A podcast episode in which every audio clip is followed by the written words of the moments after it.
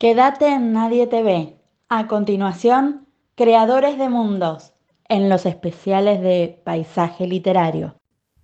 Conversando con un asiduo oyente de Creadores, mi amigo Raúl Firpo, un paranaense que vive en Sydney por estos días, me preguntó la razón por la cual aún no le había dedicado un programa a la escritora que hoy nos convoca. Con honestidad le dije que ni siquiera la tenía en mi lista originaria de autores y que había leído muy, muy poco de ella. Algún que otro cuento o micro relato aislado.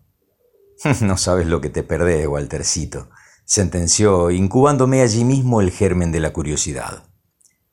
Sabía de una o dos películas basadas en obras de ella, poco más.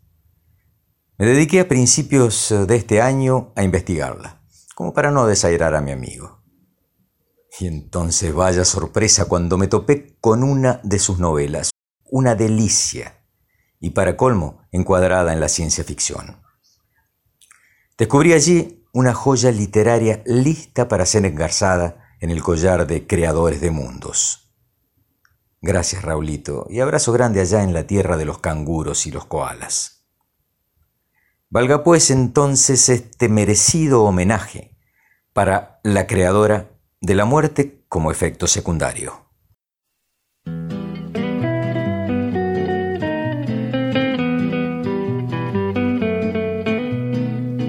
El año en que cumplí ocho años fue un año extraordinario.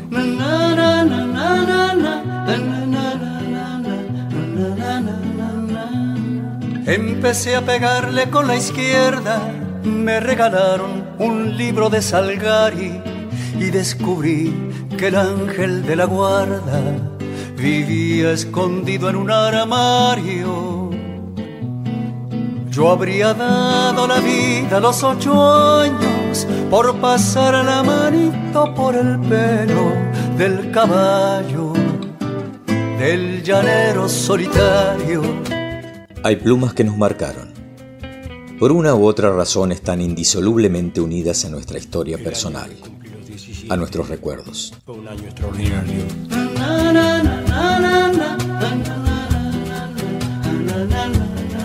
Robé una foto de amor de Rita Hayworth.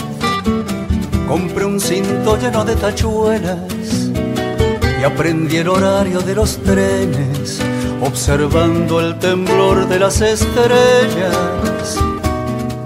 Yo hubiera dado la vida a los 17 por recorrer subido en una moto el perfil de la República Argentina. Con sus cuentos, poemas y novelas, esos hombres y mujeres tocados por una virtud exquisita fueron ofrendándonos escenarios atrapantes, fabulosos, inaccesibles a nuestra mundana cotidianeidad.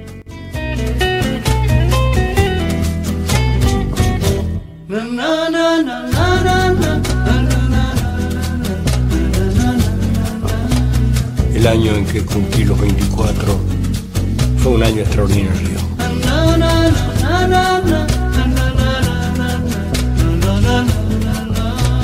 Sobre la espalda interminable de la mujer más desnuda de la tierra, escribí una canción que presenté al Festival Nacional de la Tristeza yo hubiera dado la vida a los 24 por cantar una canción de amor con la fuerza del avión de Casablanca. A sus letras mágicas les debemos los sueños más hermosos, pero también nuestras más pavorosas pesadillas. Son el combustible de la imaginación, esa llama que mantiene nuestros miedos y anhelos encendidos. Rita Hayworth en la foto ya no baila. El cinto con tachuelos se ha perdido. Y en el Museo de Cera de París está el caballo del llanero solitario.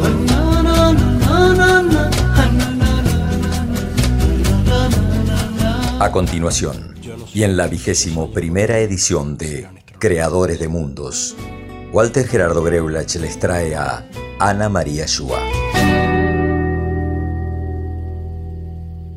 Hija de padre libanés y madre polaca que arribaron a Argentina en los años 20, Ana María Shua nació en Buenos Aires el 22 de abril de 1951.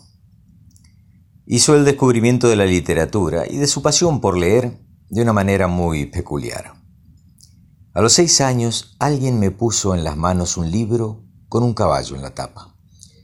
Esa misma noche yo fui ese caballo. Al día siguiente en ninguna otra cosa ya me interesaba. Quería mi pienso, preferiblemente con avena y un establo con heno limpio y seco. Nunca antes había escuchado las palabras pienso, avena, heno, pero sabía que como caballo necesitaba entenderlas. Durante una semana pude haber sido Black Beauty, pero fui a Sabache en una traducción inteligente y libre. Fui caballo de tiro y caballo de alquiler, recibí latigazos, estuve a punto de morir, eh, fui rescatado y llegué y llegué hasta la última página. Entonces con terrible dolor volví a mi cuerpo y levanté la cabeza. El resto del mundo todavía estaba allí. Deja eso, deja esa obsesión que te va a hacer mal, decía mi madre. No se lee en la mesa, decía mi padre. Entonces descubrí que podía volver a empezar, y otra vez fui a Sabache, y otra vez, y otra vez. Después descubrí que podía ser un pirata y muchos, y la ciudad de Maracaibo, y ser hombre, manatí, horror, piedra. Lo que acababa de empezar en mi vida no era un hábito, era una adicción, una pasión, una locura. Ana María Shua comenzó a publicar a los 16 años con su libro de poemas El Sol y yo, por el que recibió un pequeño premio del Fondo Nacional de las Artes y la faja de honor de la Sociedad Argentina de Escritores. Al año siguiente terminó la educación secundaria en el Colegio Nacional de Buenos Aires e ingresó en la Universidad de Buenos Aires, donde en el 73 obtuvo el título de profesora en letras. En 1975 se casó con el arquitecto y fotógrafo Silvio Fabricant y al año siguiente emigrarían a Francia. En París trabajó para la revista española Almanaque del editorial Cambio 16. La pareja regresaría a Argentina en 1977. En 1980 ganó el premio del editorial Losada con su primera novela, Soy paciente. Un año después aparece su primer libro de cuentos, Los días de pesca. En el 84 llega el primer éxito de ventas con Los amores de Laurita, ese mismo año pudo publicar La Sueñera, una recopilación de microrelatos que había empezado a escribir diez años antes. Ha publicado los libros de microrelatos Casa de Geishas, Botánica del Caos, Temporada de Fantasmas, Cazadores de Letras, Fenómenos de Circo y La Guerra. Todos publicados simultáneamente en Madrid y en Buenos Aires. En 1994 obtuvo la beca Guggenheim para escribir su novela El libro de los recuerdos, que trata acerca de una familia judía en la Argentina. En sus comienzos trabajaría como periodista, publicista y guionista de cine, adaptando algunas de sus novelas, como Los Amores de Laurita, que fue llevada al cine en el 86 por Antonio Otone, Soy paciente, un proyecto del director Rodolfo Corral que se filmó pero nunca llegaría a estrenarse. Es coautora también del guion de la película ¿Dónde estás amor de mi vida? que no te puedo encontrar, del 92, de Juan José Yusid. Su novela, su gran novela, La muerte como efecto secundario, integró la lista de las 100 mejores novelas publicadas en lengua española en los últimos 25 años, una lista definida en el Congreso de la Lengua Española en Cartagena en el 2007. También en ese año publicaría su novela El peso de la tentación, que trata acerca de un grupo de pacientes obesos internados en una suerte de extraña clínica de rehabilitación. En el 2009 se publicaron sus cuentos reunidos con el título de Que tengas una vida interesante. Su libro Contra el tiempo es una excelente selección de cuentos publicada en Madrid con prólogo y entrevista de la escritora Samantha Schweblin. En el 2016 apareció su última novela, Hija, y un jurado de España, México y Argentina le otorgó el primer premio iberoamericano Juan José Arreola de minificción. Ana María Shua escribe también literatura infantil, publicada en todo el ámbito de la lengua española. Por sus obras dedicadas a los niños ha recibido varios galardones internacionales. Parte de su extensa obra ha sido traducida a 15 idiomas. Sus cuentos y microrelatos figuran en antologías publicadas en todo el mundo. Siento el aire que no está, siento el fuego al respirar, siento el cuerpo va perdiendo el corazón quemar y es difícil de callar. No recuerdo cómo ser de otra manera. Solamente, solamente, solamente es la ilusión que me queda. Solamente, solamente, solamente es la ilusión que me queda.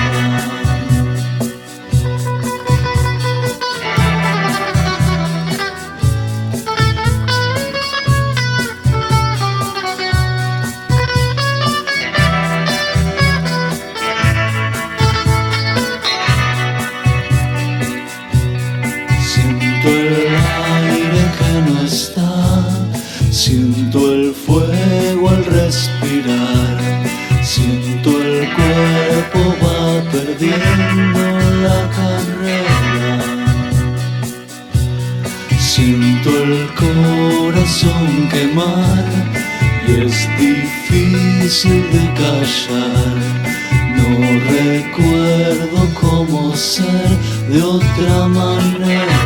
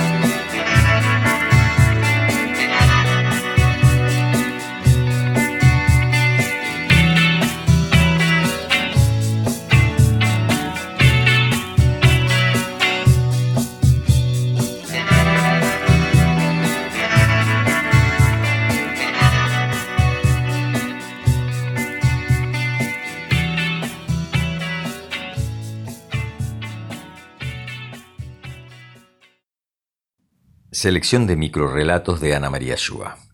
La que no está. Ninguna tiene tanto éxito como la que no está. Aunque todavía es joven, muchos años de práctica consciente la han perfeccionado en el sutilísimo arte de la ausencia. Los que preguntan por ella terminan por conformarse con otra cualquiera, a la que toman distraídos, tratando de imaginar que tienen entre sus brazos a la mejor, a la única a la que no está. De Casa de Geishas. Sin título. Un hombre sueña que ama a una mujer. La mujer huye. El hombre envía en su persecución los perros de su deseo. La mujer cruza un puente sobre un río, atraviesa un muro, se eleva sobre una montaña. Los perros atraviesan el río a nado, saltan el muro y al pie de la montaña se detienen jadeando. El hombre sabe en su sueño que jamás en su sueño podrá alcanzarla. Cuando despierta, la mujer está a su lado y el hombre descubre, decepcionado, que ya es suya. Microrelato número 92 de La Sueñera. Amores entre Guardián y Casuarina. Plaza pública. Guardián enamorado de Casuarina, secretamente incluso para sí mismo. Recorte del presupuesto municipal. Guardián trasladado a tareas de oficina. Casuarina languidece, guardián languidece. Patéticos encuentros nocturnos. Con el correr de los días, Casuarina transformada en palo borracho. Murmuraciones en el barrio. Una noche, trágico parto prematuro. Vástago discretamente enterrado. Previsible crecimiento in situ de una planta desclasada y rebelde que se niega a permanecer atada a sus raíces, pero tampoco quiere estudiar, y bebe desordenadamente cerveza sentada en el cordón de la vereda. De Botánica del Caos. Máquina del Tiempo. A través de este instrumento rudimentario, descubierto casi por azar, es posible entrever ciertas escenas del futuro, como quien espía por una cerradura. La simplicidad del equipo y ciertos indicios históricos nos permiten suponer que no hemos sido los primeros en hacer este hallazgo. Así podría haber eh, conocido Cervantes, antes de componer su Quijote, la obra completa de nuestro contemporáneo, Pierre Menard, de Casa de Geishas. Tarzán. Avanzando en oleadas malignas, las hormigas carnívoras no han dejado más que esqueletos blanqueados a su paso. Horrorizado Tarzán sostiene en su mano temblorosa la calavera pelada de un primate. ¿Se trata acaso de su amada monachita? Condenado al infinito, el rey de la selva se pregunta, ¿ser tú, chita, mi buena amiga mona, la compañera que alegrara mis largos días en esta selva con tu más, ser tú, chita, ser o no ser, de temporada de fantasmas. El hermano serpiente. En su lecho de muerte el padre le entrega un cofre. Adentro del cofre vive una serpiente. Esta serpiente, dice el moribundo, es tu hermano, fruto de mis amores con una mujer demonio. Lo confío a tu cuidado. El hijo consagra su vida a la caza de ranas y ratones para alimentar a la serpiente, creyendo que su padre sufre en la gehenna el castigo de los lujuriosos o los magos, sin saber que se cuece en realidad en el círculo destinado a los bromistas de Botánica del Caos. Sin título. Mi papá no está contento conmigo. Me mira más triste que enojado porque sabe que le oculto un secreto. Estás muerto, quisiera decirle. Pero tengo miedo de que no venga más. relato número 25 de La Soñera. La ciudad soñada. Usted llega por fin a la ciudad soñada, pero la ciudad ya no está allí. En su lugar se eleva una cadena montañosa de indudables atractivos turísticos. Pero usted no trajo su equipo de andinista, no tiene grampas, ni cables, ni vituallas. Usted trajo una guía de restaurantes y un buen traje, y entradas para el teatro. La ciudad por el momento está del otro lado, y el guía le ofrece atravesar la cordillera al lomo de mula. Y mientras avanza lentamente sintiendo que su columna vertebral, que sus riñones, ya no están para estos trotes, usted percibe en la reverberación del aire que la ciudad está volviendo a formarse a sus espaldas. Temblorosos y transparentes todavía los rascacielos, como medusas del aire, de temporada de fantasmas. Las dos mitades. Charles Tripp, el hombre sin brazos, se ganaba la vida como carpintero antes de entrar en el circo. Eli Bowen, el acróbata sin piernas tenía dos pequeños pies de diferente tamaño que nacían de sus caderas y era considerado el más buen mozo de los artistas del circo. En una de sus actuaciones conjuntas, Bowen conducía una bicicleta mientras Tripp pedaleaba. Los espectadores aplaudían como tontos, sin darse cuenta de todo lo que podríamos hacer si tuviéramos esa otra mitad de la que nada sabemos, la mitad que nos falta, la otra parte de estos cuerpos inacabados que solo por ignorancia imaginamos completos, de fenómenos de circo. Contigo aprendí que existen nuevas y mejores emociones. Contigo aprendí a conocer un mundo nuevo ilusiones. Aprendí que la semana tiene más de siete días. Hacer mayores mis contadas alegrías. A ser dichoso, aprendí. Contigo aprendí a ver la luz al otro lado de la luna. Contigo aprendí que tu presencia no la cambio por ninguna. Y aprendí que puede un beso ser más dulce y más profundo. Que puedo irme mañana mismo de este mundo las cosas buenas ya contigo las viví y contigo aprendí que yo nací el día en que te conocí.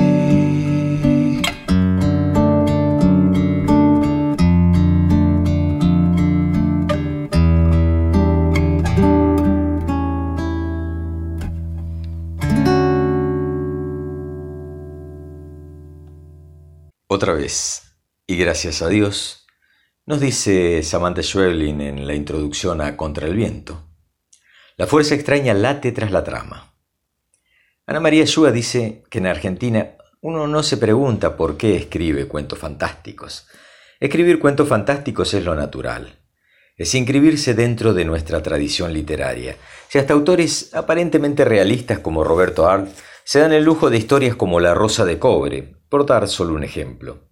No importa qué tan realista sea el lente por el que se mira, en la tradición del cuento rioplatense que más disfruto, siempre estará implícito el presunto universo fantástico. Aunque el augurio no se cumpla, aunque el narrador salga intacto de su red, siempre estará ahí, acechando. Y los cuentos de este libro que prologo tienen la herencia de Jorge Luis Borges, Antonio Di Benedetto, Julio Cortázar, eh, Felisberto Hernández, por solo nombrar algunos. Todo esto pesa sobre los hombros eh, de las nuevas generaciones, como la mano firme de un padre, un padre exigente, pero también generosa.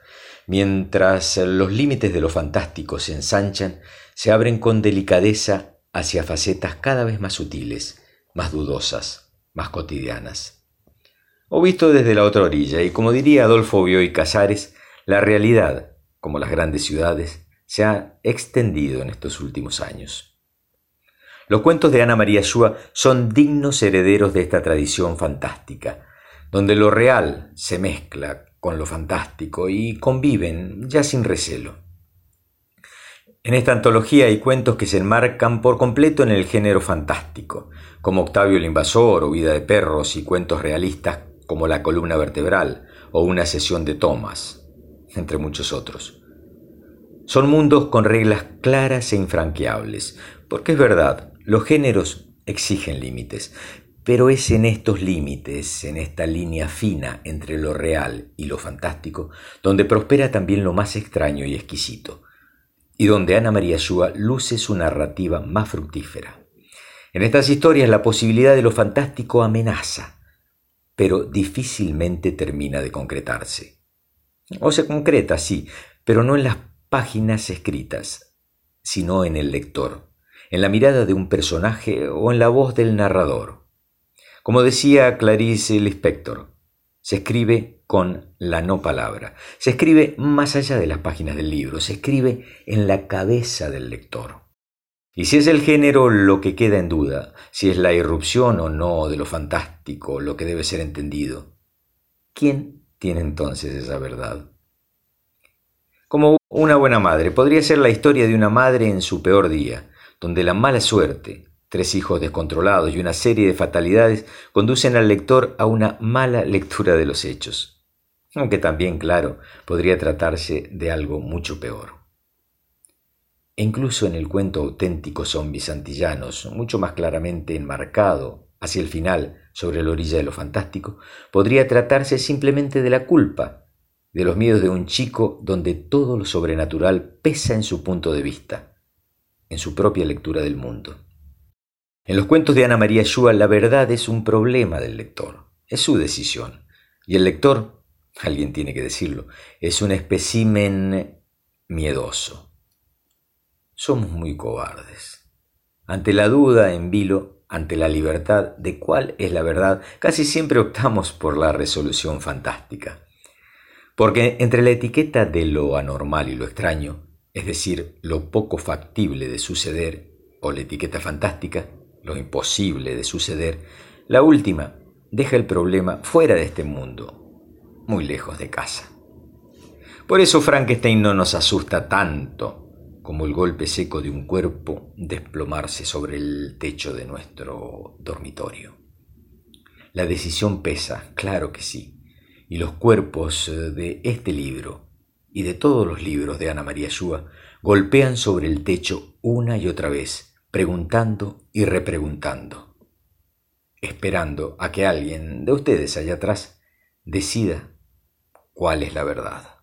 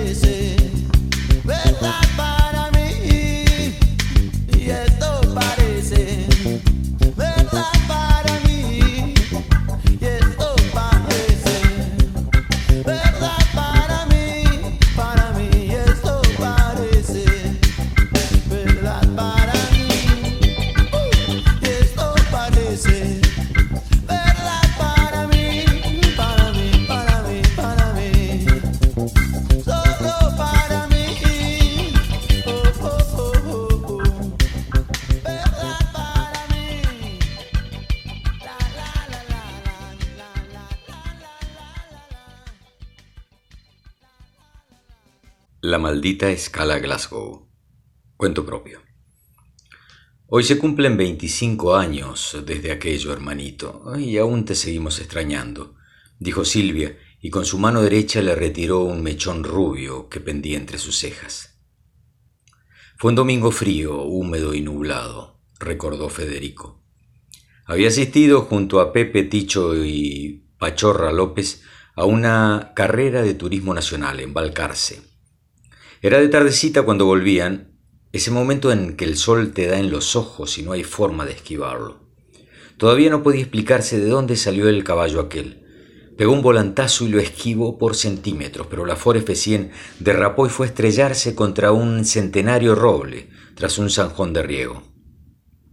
No llevaba el cinturón puesto y atravesó el parabrisas aterrizando como diez metros más adelante, en un campo arado con tan mala suerte que su cabeza impactó contra la única piedra en toda la hectárea. Entró en un coma profundo, del que salió milagrosamente dos meses y medio después. Esto hubiese resultado una bendición para cualquiera, si no fuera por un pequeño inconveniente. Federico era el único ser humano consciente de este acontecimiento. A veces pienso que sería mejor que todo terminara. ¿Qué sentido tiene prolongar nuestro sufrimiento? Hace tiempo que vos ya no estás, hermanito, y mantenerte enchufado así por nada nos está llevando a la bancarrota, murmuró la mujer fríamente mientras se levantaba de la silla y descolgaba un saquito de lana del perchero, ubicado junto a la puerta de salida. Pudo realizar únicamente un movimiento en todos estos años, levantar los párpados al emerger del coma. Luego, parálisis total, ni un pestañeo. Gracias a una sugerencia de los médicos le ponían gotas en los ojos regularmente y eso salvó su visión. Por un tubo conectado a su esófago le suministraban agua y alimentos. Cada ocho horas aproximadamente lo cambiaban de posición para evitar el anquilosamiento. Una mente sana prisionera en un cuerpo muerto. Era la situación más terrorífica a la que un humano podía estar sometido. Lo que a Federico le resultaba desgarradoramente increíble era que tras un sinfín de pruebas realizadas al principio, nadie hubiese detectado que su intelecto estuviera intacto, o es que acaso sus ondas cerebrales no podían ser medidas angustia, desesperación, impotencia, abandono, no se encontraría un término que describiese las emociones que castigaban al pobre hombre. Sus ojos y sus oídos fueron testigos del lento proceso por el cual, luego de unos primeros meses de esperanza, lo declararon vegetal, arrojándolo indefinidamente en aquel cuartucho de hospital. Dieciocho años atrás le habían realizado las últimas pruebas la escala Glasgow. La maldita escala Glasgow, pensó Federico con tristeza. Es la culpable principal de mi horrible soledad. Esta escala es un método supuestamente confiable para diagnosticar el grado de coma en un paciente. ¿Cuántos médicos y enfermeros habían circulado por su habitación para terminar declarando una y otra vez muerte cerebral? Que nadie nunca va a chequear mis impulsos mentales. No es posible, se preguntaba el desahuciado individuo. Estoy vivo, por favor, pienso, sufro. No pueden verlo en mis ojos. Por favor, rescátenme. Dios mío, sáquenme de aquí. La madre fue una de las pocas personas que siempre creyó en él. Se quedaba horas junto a sus despojos humanos, contándole sobre acontecimientos familiares, sobre la vida de sus amigos, los sucesos del país, el clima, lo que había comido, etcétera, etcétera. Gracias a ese ángel se le hizo más tolerable el infierno, y cuando un día murió, deseó poder irse con ella, pero el suicidio era algo inalcanzable para Federico, y su impiadoso corazón seguía latiendo y latiendo soberano. Aprendió a dormir con los ojos abiertos cuando de noche la mayoría de las luces del cuarto estaban apagadas. Contaba los minutos que faltaban para que variaran su posición, con la esperanza de que no lo pusieran mirando al techo o a las sábanas, y con mucha suerte sus pupilas pudieran enfocar, aunque fuese la ventana, y si las cortinas estaban abiertas podría ver el cielo azul o las hermosas nubes y, alguna que otra ave pasajera. Antes por lo menos su mamá le dejaba la radio bajita, escuchaba música, noticias y hasta algún partidito de fútbol. Por aquellos días podía saber la fecha en la que estaba. Ahora no tenía ni idea y el saberlo se convirtió en una verdadera obsesión. El único torturante sonido del presente era el respirador artificial de otro colega vegetal instalado meses atrás en la misma pieza y del que solo lo separaba un destartalado biombo amarillo. Entonces un día lo escuchó y vio sus pies. Hacía unos minutos que Silvia, la única persona que lo visitaba regularmente, su hermana, se había marchado. Lo tumbaron mirando las gastadas baldosas. Se entretenía entonces siguiendo el recorrido de dos hormiguitas negras que parecían jugar carreras por la descolorida junta. Le llegó una voz nítida que lo subyugó al instante. Denotaba confianza y autoridad. Los pasos sonaron firmes al acercarse a su cama. Usaba unas zapatillas azul claro y un jean gastado, por lo menos hasta donde los podía observar Federico. A ver, descríbame este caso, señorita, ordenó cortésmente. Federico Orticoechea, 47 años, lleva más de 20 en condición vegetal, doctor. En los primeros años se le hicieron las pruebas rutinarias que confirmaron su coma irreversible, dijo la enfermera como recitando un discurso aprendido de memoria. Tu abuelita está en coma, hija de puta desgraciada de mierda, pensó con rabia el pobre infeliz. Tiéndalo boca arriba, por favor, Amanda, dijo la seductora voz. A ver, don Federico, agregó el doctor Gutiérrez. Ha transcurrido mucho tiempo desde que alguien te prestó un poquitito de atención, ¿no? Federico analizó aquel rostro de mandíbulas generosas y barba recién retocada. Había algo en esa persona que le infundía una intensa paz. Tras revisarle los ojos, ahora palpaba con detenimiento su cuerpo centímetro a centímetro, buscando esperanzado algún tipo de reacción. Pese a llevar más de dos décadas en este estado, su físico no tiene el deterioro que se hubiese esperado, le dijo sorprendido a la mujer, haciéndole señas para que se acercara con la planilla y los elementos involucrados en el test programado. He recorrido todo el país analizando casos como el tuyo, Federico, y ni te imaginas con las gratas sorpresas que me he topado, le dijo Joaquín Gutiérrez, insuflando esperanza en el alma del pobre. Acercó una pequeña aguja al dedo gordo del postrado y mientras lo pinchaba agregó Comenzaremos con la bendita escala Glasgow, que aunque no termina de convencerme a mí, es lo que hoy por hoy tenemos para lograr una autorización que nos habilite a realizar chequeos más sofisticados. La ilusión de Federico se desmoronó al instante de escuchar el nombre de la odiada prueba. Otros exámenes iguales, del mismo tipo, eh, si habían fracasado, ¿por qué tendría que ser diferente ahora? se preguntó descorazonado. Si aún hay algo de ti ahí adentro, mi amigo, esta puede ser una de las últimas oportunidades en darlo a conocer. Concéntrate y pon tu mayor esfuerzo en mandarnos una señal, cualquier señal, expresó el bondadoso galeno mirando a los ojos de Federico sin desviar la vista ni un momento. Y por cuarenta minutos realizaron los procedimientos de rutina. Un doloroso silencio asfixiaba el ambiente, solo interrumpido por la voz de Gutiérrez afirmando cada tanto no responde. No responde. Muéstrame algo, por favor, lo que sea, tan solo una señal, imploraba el médico tras cada nuevo fracaso. La enfermera puso al final al abatido hombre otra vez boca abajo y lo tapó hasta el cuello con la sábana. Sus zapatos son hermosos, pensó Federico al observar los mocasines del doctor de cuero blanco que se alejaban rumbo a la puerta. Apúrese, Amanda, dijo el doctor. Debemos estar en el hospital italiano antes del mediodía. Hay dos casos más esperándonos. Ay, no se olvide ningún papel, por favor. Gutiérrez miró el inerme cuerpo y suspiró afligido. Nunca, nunca se acostumbraría a su nuevo oficio de sepultar almas por toda la eternidad. Una verdadera pena. Creí ver algo en sus pupilas, musitó mientras se acercaba a dos pasos para pegarle un último vistazo. Y un segundo antes de darle la espalda, vio deslizarse por el pómulo del postrado un grueso lagrimón. Esperó un momento confundido su mirada clavada en la gota salvadora que alcanzaba la comisura de los labios, luego una más, por la mejilla contraria, y otra, y otra, y otra. Dios mío, sabía que estabas allí adentro, susurró el barbado galeno, apretando con fuerza las manos de un felicísimo Federico. El doctor Gutiérrez sintió cómo sus ojos también se ahogaban en llanto.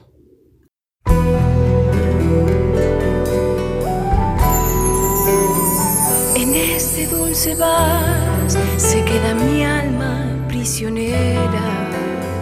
En el primer compás el sentimiento abre una huella. Un viento girador que va esparciendo amor a pleno cielo irá creciendo en mí. Y en esta sensación de ser feliz, camino por las calles de San Luis. Son calles que enamoran, matan la tristeza. Y están puntando el sol, derramando su luz sobre mi corazón. Hay una callecita popular que llena de nostalgia viene a mí, una vereda sola que al brillar le dejan las guitarras un sentir, pareciera que Dios estuvo aquí derramando sus dones sin medir. Zavala quedará eternizada la canción. Ay, tierra de mi carne que al latir palpita en el ranque que habita en mí, tierra que sus colores ofreció a una vieja telera en Nogolí, la mano del compadre es la emoción, una rama de paz con su raíz y el sueño de un cantor entregando el amor que tiene por San Luis.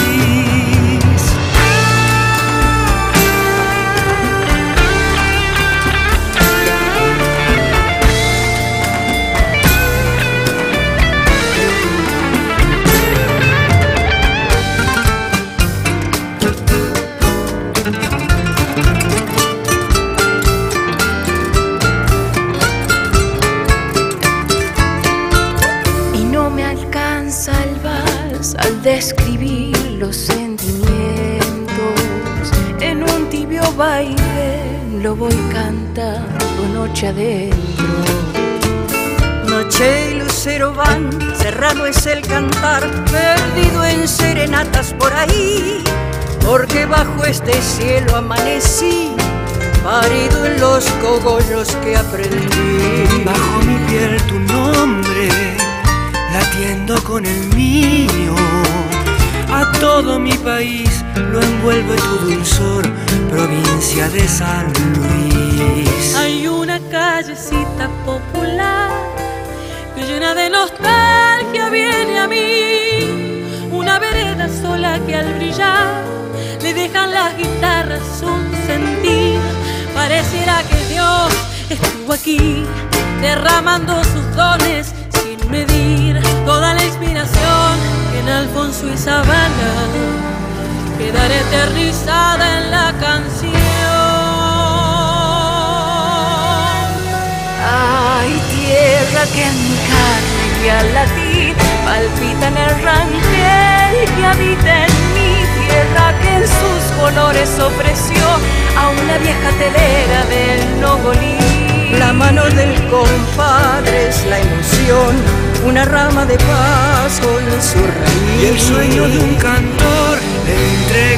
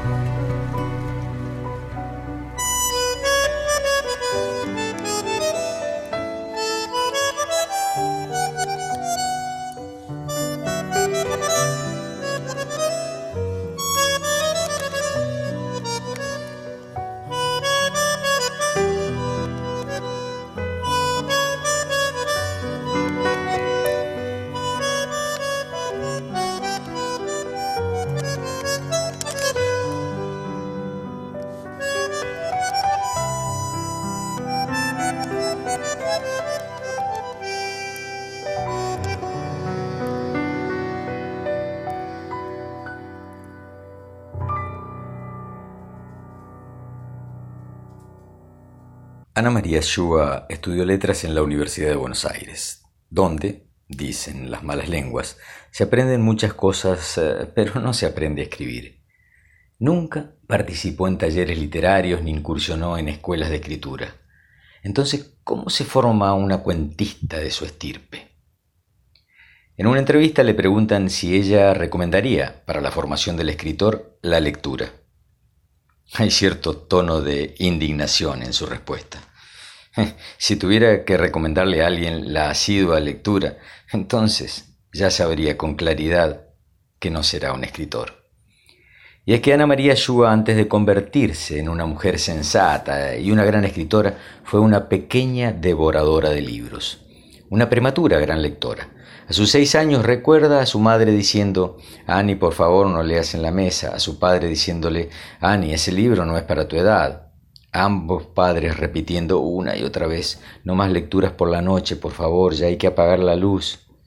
Y también, ¿por qué no dejas ese libro y salís un poco a la plaza a caminar, a despejarte?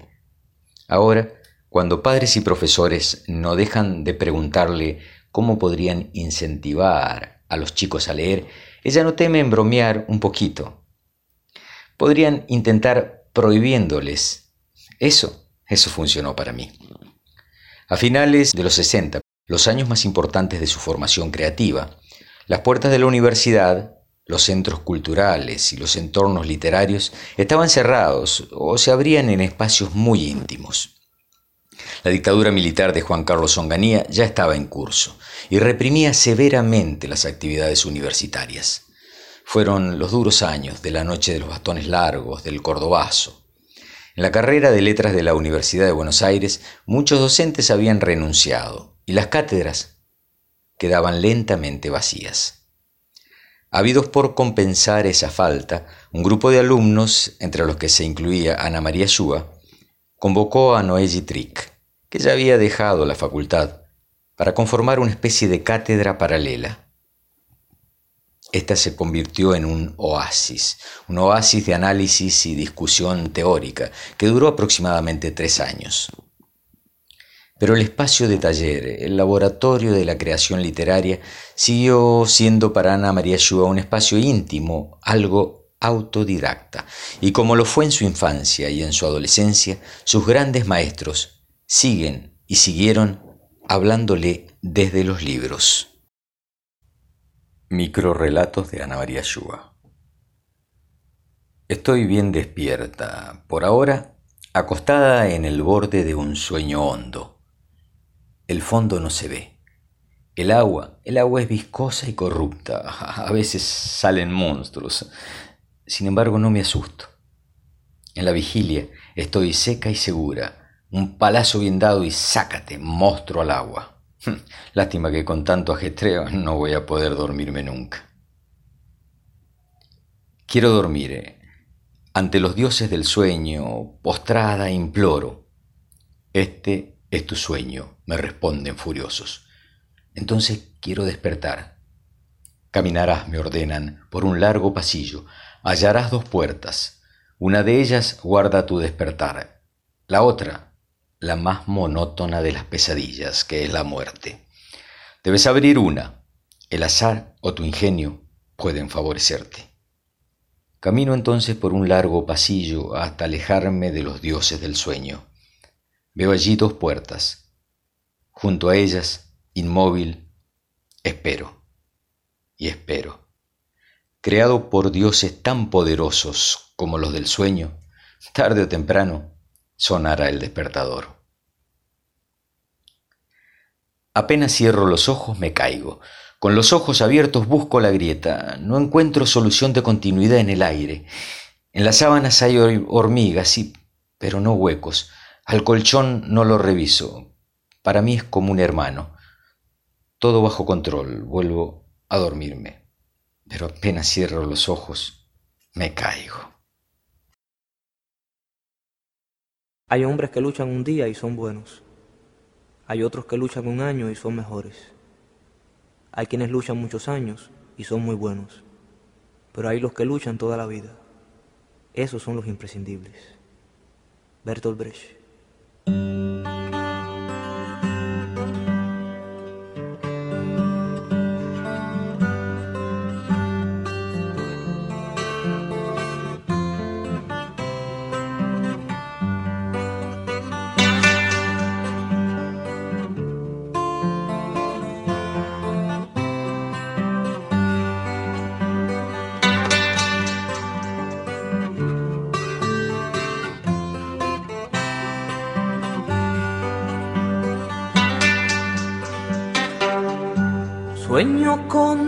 Serpientes, con serpientes de mar, con cierto mar hay de serpientes, sueño yo.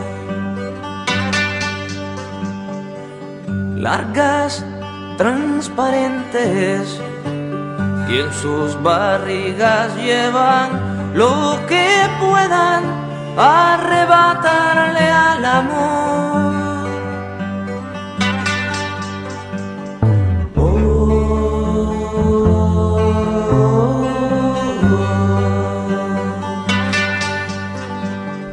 La mato y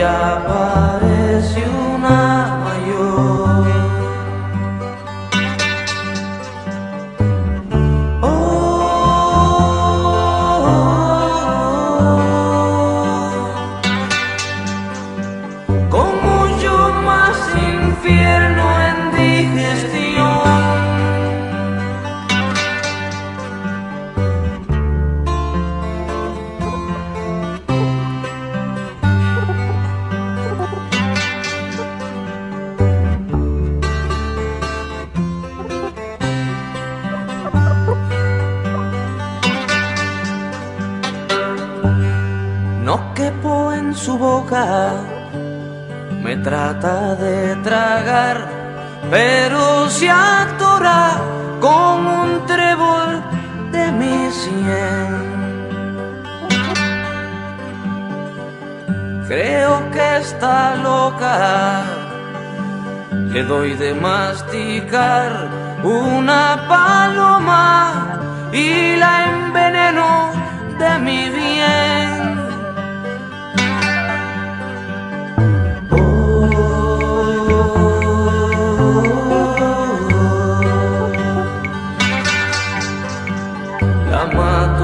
aparece una mayor.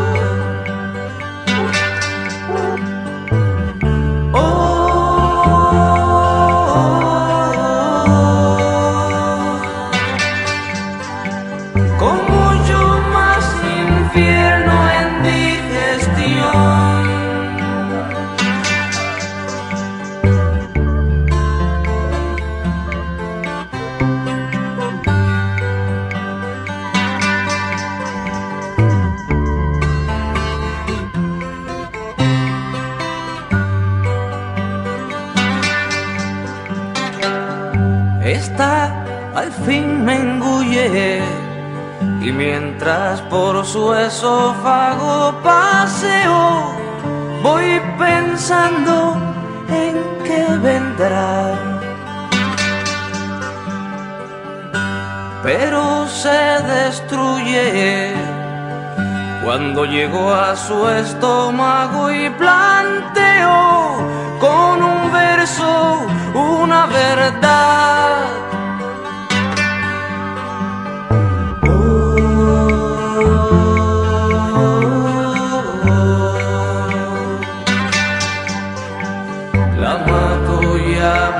Aparece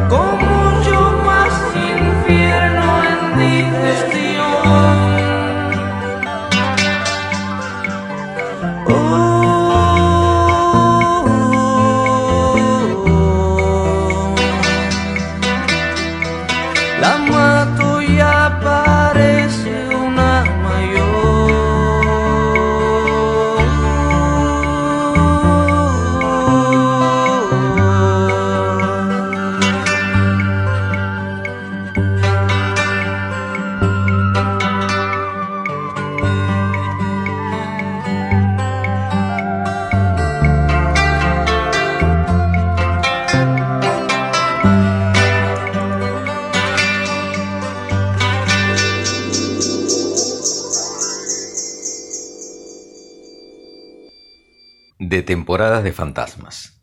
Concatenación. Los acontecimientos del pasado son los que determinan el presente. Por ejemplo, si tus padres no se hubiesen conocido, hoy no existirías. Cuando más se retrocede en el encadenamiento de circunstancias que conforman la historia del mundo, más inesperadas y sutiles serán las consecuencias que acarree el hecho más nimio, en una compleja, casi infinita sucesión de concatenaciones, el efecto mariposa, ¿no? Por ejemplo, si durante el Cretácico superior cierto plesiosaurio carnívoro no se hubiese comido los huevos que una hembra del Triceratops desobó tontamente cerca de la orilla, quizás Vaya uno a saber, me seguirías queriendo. De fenómenos de circo, el dragón. El problema es que el dragón no sabe hacer nada ya. Está demasiado viejo para volar y logra apenas un patético revoloteo de gallina. Aunque un par de columnas de humo se elevan débilmente de sus narices escamosas, eh, ya no es capaz de expeler su fuego vengador. Es interesante, le dice el director, muy interesante, pero más apropiado para un zoológico que para un circo, ¿no? Embalsamado quizás en su momento podrá vendérselo por una buena suma a cualquier museo. Y el dueño, o tal vez el representante del dragón, se va del circo desalentado, arrastrando su trup de especies aladas. Un grifo de mirada cansina, una familia de vampiros vegetarianos, un ex ángel que exhibe torpemente los muñones de sus alas mutiladas. Y qué lujito nos hemos dado esta tarde de miércoles, mis pacientes radioescuchas, ¿no? Exquisitos bocadillos literarios que nos ha regalado Ana María Shua, la reina de los microrelatos. Espero que la hayan pasado tan bien como yo, morigerando un poco los pesares de esta puta pandemia que aún nos aflige y se niega a abandonarnos pero con mucha esperanza y muy buenas ondas más que nada podremos pronto superarla. De eso estoy seguro. Gracias mil, gente bella, y nos encontraremos en poco tiempo, cuando por el aire de Nadie TV Radio y en Paisaje Literario les llegue la voz de Walter Gerardo Greulach, su eterno servidor, invitándoles a un nuevo Creadores de Mundos.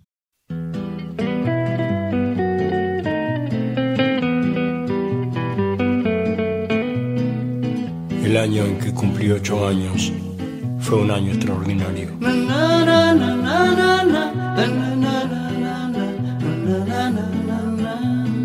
Empecé a pegarle con la izquierda, me regalaron un libro de Salgari y descubrí que el ángel de la guarda vivía escondido en un armario yo habría dado la vida a los ocho años por pasar la manito por el pelo del caballo, del llanero solitario.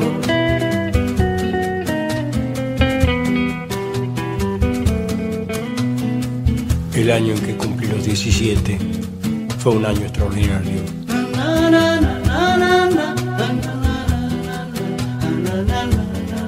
Robé una foto de amor de Rita Hayworth.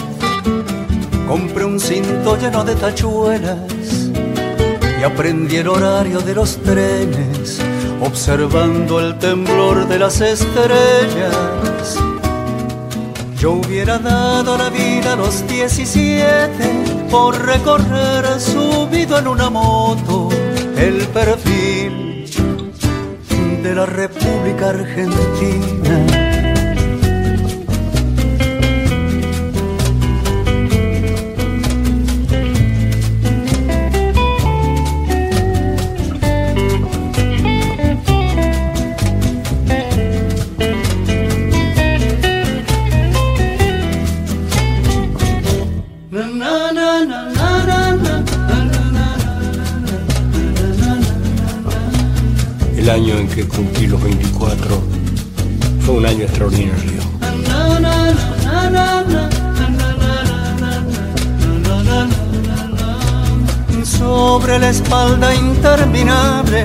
la mujer más desnuda de la tierra, escribí una canción que presenté al Festival Nacional de la Tristeza.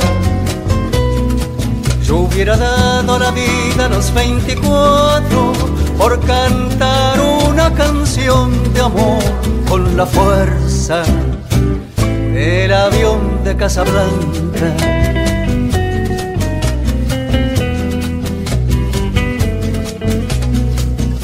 Yo no sé si los años por venir serán extraordinarios.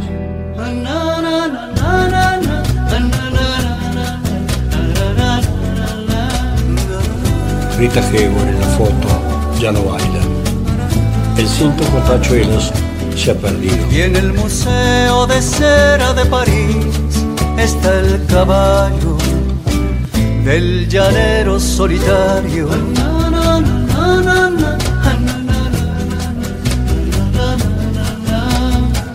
Yo no sé si los años por venir serán extraordinarios.